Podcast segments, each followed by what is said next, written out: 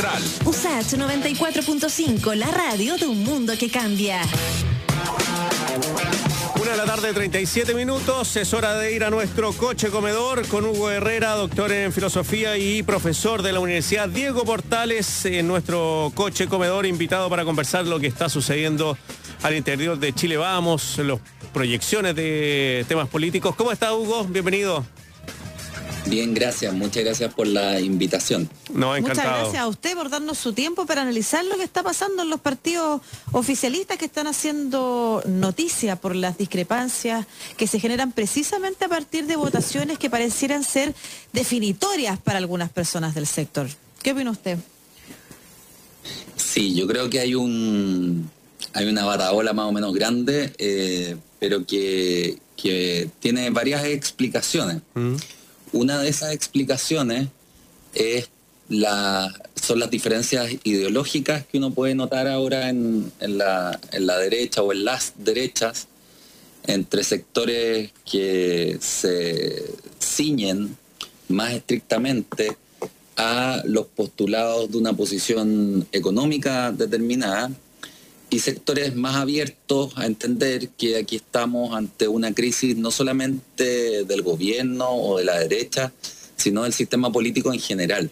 Lo octubre eh, vino a mostrar que había un desajuste profundo entre las pulsiones y anhelos populares por una parte y por otra la institucionalidad y los discursos que la, que la sustentan.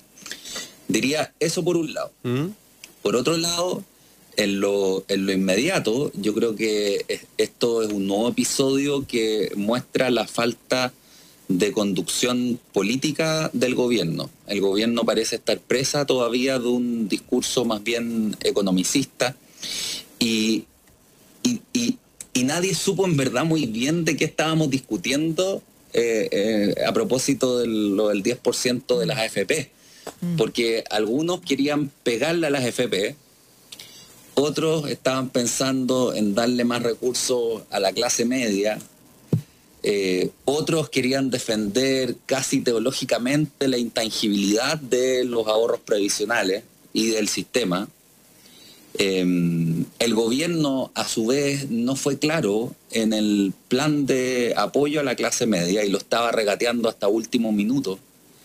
Eh, pero todo esto opera en definitiva porque el gobierno creo que no tiene una visión política, sigue pensando la política desde la economía. Eh, y esto es muy grave, porque, porque aquí hay una serie, por ejemplo, en el caso de las AFPs hay un proyecto de reforma a las AFP. Yo estoy de acuerdo en que a las AFP hay que quitarles lo malo y mantener lo bueno. Lo bueno es que las administradoras de fondos de pensiones invierten bien los recursos. Lo malo es que hay poca competencia, es que eh, como los chilenos ganan poco, eh, los ahorros al final son muy bajos. Em, lo, malo también es que está muy cerrado el, el, el concierto, por decirlo así, de las administradoras de fondos de pensiones. Otro tema es que también tenemos problemas para, eh, para eh, en, lo inmediato, digamos, los problemas de, liquidez de, las pequeñas empresas, los problemas de liquidez de las clases medias y los sectores más pobres, que son además los más endeudados.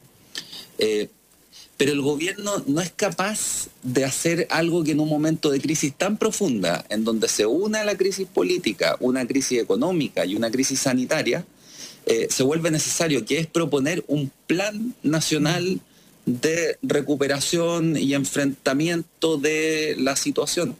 Eh, el gobierno deberá estar liderando las conversaciones, él, no, no esperar eh, con los partidos.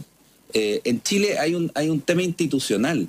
El Parlamento está diseñado para discutir, para discrepar y para votar. Pero la impulsión política del proceso está a cargo de la Presidencia de la República. Y eso no se está haciendo. Y bueno, el resultado es obvio. Si el Parlamento se lo deja a sí mismo, abandonado a sí mismo, el Parlamento discrepa nomás. Eh, Hugo, eh, me gustaría quedarme con una de las frases que dijo recién, eh, profesor. Sigue pensando política, la política desde el punto de vista económico. Eh, uno tenía la impresión de que, bueno, el presidente de la República siempre se ha destacado por el ser eh, economista, por, eh, bueno, por todo lo que conocemos, un negocio, bueno, eso es también un lastre que él arrastra desde, desde siempre. Pero, ¿quién está ahí hablando con el presidente? ¿Es Cristian Larrulete, el segundo piso, el que tiene mucha preponderancia en cuanto a los temas económicos o políticos, más que su ministro del comité cercano a él? A ver, yo, yo no conozco la dinámica interna de cómo funciona el gobierno. Entiendo que eh, Cristian Larroulet tiene una gran cercanía con el presidente y en las últimas fotos parece ser mm. que, incluso en los momentos así del comité más chico de los, de los comités está presente. Em, pero, pero creo que el problema es del presidente. O sea, tenemos aquí una persona que tiene 70, no sé, cercana a los 70 años, que tiene una trayectoria vital y política y que me imagino está desempeñando por segunda vez el cargo y que me imagino que cuando pensó en, desempeñar el cargo por segunda vez tenía alguna noción de que esto eh, de que de lo que esto significa. Pero y yo creo que ahí está ahí está en el presidente en su modo de actuar eh, el, el problema digamos. O sea Piñera no ha querido dar el paso el paso que no es, no es hacia el populismo, como lo plantean desde Libertad y Desarrollo. No es hacia el populismo, sino hacia mirar al país en su conjunto. Mm. Mirarlo sistémicamente, desde, desde, desde, la política. Porque, porque resulta que hoy día la crisis es tal que aunque uno quisiera ser un liberal en economía, eh, las instituciones económicas fundamentales del país necesitan una defensa política. Ya no basta el, menudeo, ya no basta pirquinear votos, ya no basta... No, se necesita tener una visión nacional. Y desde ahí decir, bueno, las hay instituciones que son del, mercado, digamos, no del Estado, pero que eventualmente pueden contribuir a eh, ciertos objetivos de interés general. Eh, y esa justificación entonces se puede hacer de buena fe. Pero hoy día, como el, como el gobierno, y, e insisto, responsabilizo principalmente al presidente, está pensando la política desde la economía, la defensa que hacen de las instituciones es como de mala fe, como que no se atreven a, plantear de verdad, digamos, el, al pan pan vino vino, digamos. ¿De qué se trata aquí? Porque si uno, si uno piensa en política, puede puede eh, argumentar efectivamente de manera transparente mm. y, con argumentos que me parece que son de peso. O sea, yo insisto, no, sé si un organismo, por ejemplo, eh, público estaría en condiciones para hoy, a lo mejor en mucho tiempo más y producto de procesos de aprendizaje, en un, en un, en un ambiente, en un mercado financiero que es muy sofisticado, de invertir los recursos económicos de los ahorrantes con eh, la eficacia que lo logran las AFP. Eh, pero insisto, eso no quita ver que aquí tenemos un gran poder económico, el de las AFP, eh, que hay que regular, que hay que mejorar, en donde hay que mejorar la regulación. Y eso no quita también ver que las AFP están entregando para una gran cantidad de personas pensiones miserables. Mm como hacerse cargo de la realidad. Y usted dice algo que es bien interesante, bueno, siempre Hugo, por eso eh, le pedimos su opinión, porque usted dice está con una mirada economicista. Pero quiero instalarme en esa columna que usted escribió hace poco, en la que describía la antigua de la nueva derecha. Y esa mirada economicista está muy vinculada a la ideología política de una derecha. Entonces pareciera que es mucho más que una mirada economicista, sino que una mirada política. De hecho, usted menciona, por ejemplo, una mirada liberal podría hacerse cargo del problema sistémico, amplio hoy, y lo vemos en otros países, lo hemos dicho acá. Hay otros países liberales que han asistido con transferencias directas amplias a la gente, no tienen problema entendiendo la circunstancia excepcional para hacerlo. Sin embargo, adoptar esa mirada aquí pareciera pelearse con un sector político fundamental de la derecha. Y ahí la pregunta que me cabe hacerles entonces, para que el presidente generara esa actitud, tomar esa línea que usted señala sería la correcta, ¿de qué debiera despercudirse? ¿De qué sector debiera olvidarse nomás? Sí, a ver, yo creo que en política en algún momento hay que tomar decisiones y tener coraje. Y eso, eso es algo importante porque significa también asumir costos. Ahora, yo creo que, que aquí hay un problema que es todavía peor, porque como el, como el gobierno se dedica simplemente a la, política económica como pequeña, por decirlo así, eh, sin una visión nacional, eh, no sabemos, no podemos saber quiénes se irían. O sea, yo me imagino que si desde el gobierno proviniese un plan eh, nacional que incorporara el proceso constituyente, por un lado, y por otra parte, los consensos económicos sociales para equilibrar el mercado y el Estado y los papeles de ambos sectores, yo veo difícil que un proyecto así eh, tuviera, pudiera tener eh, enemigos salvo los sectores extremos, más extremos, así más recalcitrantes, que lo hay, por supuesto. Eh, pero, pero creo que que esto es algo que afecta a la política más en general, ¿ah? eh, porque esto también pasa en la, en la izquierda y en la centroizquierda. Hoy día en Chile la socialdemocracia es un vacío, mm. es la paz de los cementerios lo que ocurre ahí, no, no, no, no hay un recambio. Porque pasó algo más o menos parecido. la socialdemocracia se sumió en, política de baja estofa y, no pensó, ah, no, no, no, reelaboró un proyecto nacional.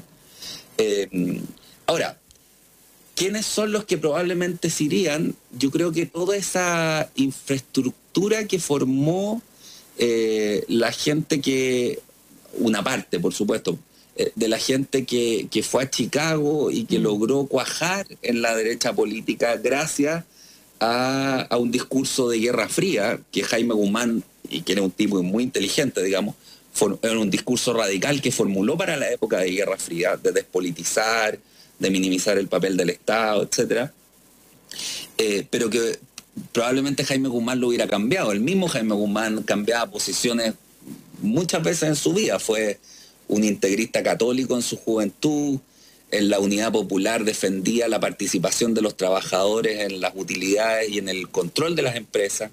Después se transformó en un acérrimo defensor de la dictadura. Después apoyó a Gabriel Valdés y eh, de, Como Joaquín de su sector político. Claro, Flexible desde ese punto de vista. Era, era, era muy cambiante.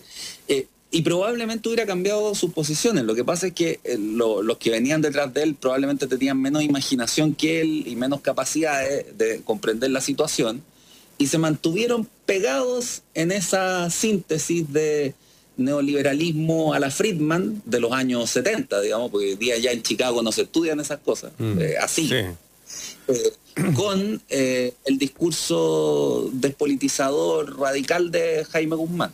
Entonces yo veo a Felipe Castro, perdón, a José Antonio Castro un poco en eso, y sectores que desconfían de cualquier planteamiento político, pero creo que son costos que hay que asumir. Ahora, insisto, si el gobierno viniera con una propuesta seria, amplia, eh, integral, donde se pudiera ver el mapa completo, más allá del pirquineo, eh, yo creo que es difícil que, que, haya sectores importantes de la centro derecha que se aparten. Profesor. Eh, más aún, creo que, que, un planteamiento así, perdón, podría incorporar a sectores de moderados de la mm. oposición. Los vivos de la socialdemocracia. Quería plantearle lo de, si no cree usted que desde el 18 de octubre en adelante el gobierno ya perdió el rumbo y no, no entiende cómo, eh, tal vez, no entiende a, la sociedad que existe en Chile, tal vez cuando llegaron al poder era otro tipo de relaciones, después del 18 de octubre cambió completamente, la gente es mucho más exigente, pide mucho más derechos, mucha más participación. ¿Cree que el gobierno todavía no traga eso eh, y no, no lo consume, no lo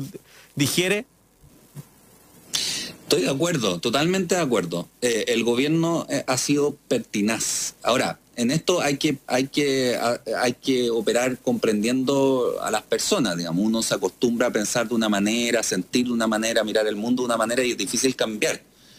Pero, pero aquí le estaban cantando al gobierno. O sea, eh, eh, pertenezco a un, a, un, a un, grupo más amplio de personas que ya desde el año, no sé, yo escribí un libro en el 2014 diciendo esto mismo. El gobierno funcionó, el primer gobierno de Piñera, hasta eh, las manifestaciones de los estudiantes mm. endeudados y su familia. Y ahí no supo más qué hacer. No, no, perdió la conducción política. Eh, de hecho, de hecho, así lo planteé. Eh, que el segundo gobierno de Piñera no sea una mala segunda parte depende de que la derecha desarrolle un discurso político. Y no lo hizo y el, al 18 de octubre contestó de nuevo con lo mismo, economía y orden público, punto. Sin un proyecto nacional, sin una visión del país, sin una visión de los grandes consensos que se requieren. Todos los indicadores, o sea, todas las encuestas en esto son contestes, marcaban que las instituciones públicas y privadas estaban perdiendo legitimidad. Todos los indicadores de los economistas, eh, desde Rafael Bergoing del mm. CEP, hasta Bocardo y, Carlos Ruiz de, de No 21, estaban contestes en que la economía chilena venía perdiendo eh, eh, productividad, que se estaba estancando. Chile tuvo un super ciclo desde el 87 al 98, mm. y de ahí venía decayendo el incremento de la productividad. Y eso significaba que, que no había salida a los problemas del país salvo trabajando los sábados y los domingos, porque la mm. productividad es muy baja. Entonces es inviable. O sea, frente, frente a un sistema económico y político que venía mostrando signos de crisis profundas, sistémicas, el gobierno siguió con su monserga de economía, gestión, orden público. Eh, usted menciona, todos los economistas o varios economistas de diversos sectores eh, lo plantearon. Sin embargo, hay un sector y que volvemos a la foto de anoche, ¿no es cierto?, con Cristian Larroulet, eh, Blumel y Sebastián Piñera. Eh, después de la votación, o sea, de antes, de antenoche, digamos, después de la votación en la Cámara de Diputados. Libertad de desarrollo no, pues. Y libertad de desarrollo pareciera estar muy instalado y, quizás ahí hay una traba. Pero para terminar, quisiera que a propósito de lo que hoy viene en la prensa y, por ejemplo en, el que nos enteramos que hay un Evópoli, que es el más indignado con que parlamentarios de RN y la UDI hayan entendido quizás otras problemáticas que afectan a la sociedad chilena y han apoyado el proyecto. ¿Cuál es el mapa hoy de la derecha en Chile y cuál es su recomendación para ese sector, ya que están viendo qué hacer en Chile, vamos? Sí, yo creo que, a ver, eh, yo creo que efectivamente libertad y desarrollo es muy radical pero además Libertad y Desarrollo tiene otro problema. No sabe, ellos dicen que son un centro de mm. investigación, pero la verdad es que no hacen investigación según los estándares de evaluación de pares, eh, conforme a los cuales se hace la investigación en Occidente. Son un centro de, formación de cuadro, efectivamente, eso sí lo hacen, de, son también un centro que permea el proceso político, y además probablemente son lobistas, porque la el financiamiento lo hacen empresas. Eh, y no sabemos eh, quiénes son. Se dice que las tabacaleras, qué sé yo, pero lo cierto es que Libertad de Desarrollo le, sigue los proyectos y, y, orejea a, través de sus asesores. De la ruleta. Em, la roulette no, la, roulette era de libertad y desarrollo. Ahí, quería hacer una, un matiz, porque la roulette, como ha estado tanto en el gobierno, yo entiendo que se ha distanciado de libertad y desarrollo. Ahora, viene con la matriz ideológica. Claro, y, sigue su, como decía usted, los que le comentan también. Claro. Ahora, el mapa de la derecha, sí, yo creo que aquí hay hay sectores como en la izquierda, hay sectores moderados que entienden que la política hay que comprenderla desde la política, por supuesto atendiendo los indicadores económicos, eso eh, eh, eh, eso, eso es responsabilidad, digamos, pero desde la política, y sectores que entienden eminentemente a la política desde la economía. Y pondría así el mapa. Hay un sector en la UDI importante, que es economicista, apoyado por Libertad de Desarrollo. también hay un sector, pero mucho más pequeño, en Renovación Nacional, y Evópoli asumió esa bandera, digamos. Son, son como la UDI buena onda, así como mm. UDIs liberales en lo, moral, pero, pero igual de liberales o más en lo, en lo económico. Eh, eso creo que es, un, es, malo porque se suponía que ellos venían a renovar la derecha, digamos, y mm. ese era su desafío. Eh, y por otra parte, una centro derecha más política, que ligo a centros de estudio como, como Idea País, el IES, el Instituto de Estudios de la Sociedad, eh, a una parte importante de Renovación Nacional, sobre todo al sector Monkeberg desborde, y a la disidencia de la UDI. Yo creo que ahí gente como Jaime Belolio, por ejemplo, eh, entiende el, asunto en términos políticos. Sí. Incluso en Ecópoli, para ser bien justo, hay que reconocer que ellos tienen a, Ignacio Briones. Y Ignacio Briones, mm. eh, que viene de otra matriz de formación, es economista, pero estudió en Francia, qué sé yo, es un tipo que se ve bastante con, bastante amplitud para comprender el, asunto. Así, en términos muy generales, daría el mapa. Oiga, profesor, muchas gracias por su tiempo. Hugo Herrera, doctor en filosofía y académico de la Universidad Diego Portales, por conversar con nosotros. A ver si otro día también se sube al coche comedor nuevamente para analizar eh, las contingencias políticas. Que le vaya muy bien, profesor. Muchas gracias. Encantado, muchas ¿ah? gracias. Siempre un gusto leerlo y oírlo. Un abrazo. Muchas gracias, un abrazo. Bueno, Lucía, nos despedimos. Que tengas un excelente fin de semana y recuerden a partir de las 8 estará Lucía con Pedro Piedra en esta transmisión de Cuarentemas en vivo y en directo desde la casa de Lucía y la casa de Pedro Piedra. Ahí van a poder conversar y escucharlos. Así que la invitación está hecha a través del Instagram de Radio Sachi y también a través de la radio al aire 94.5 y también www.radiosach.com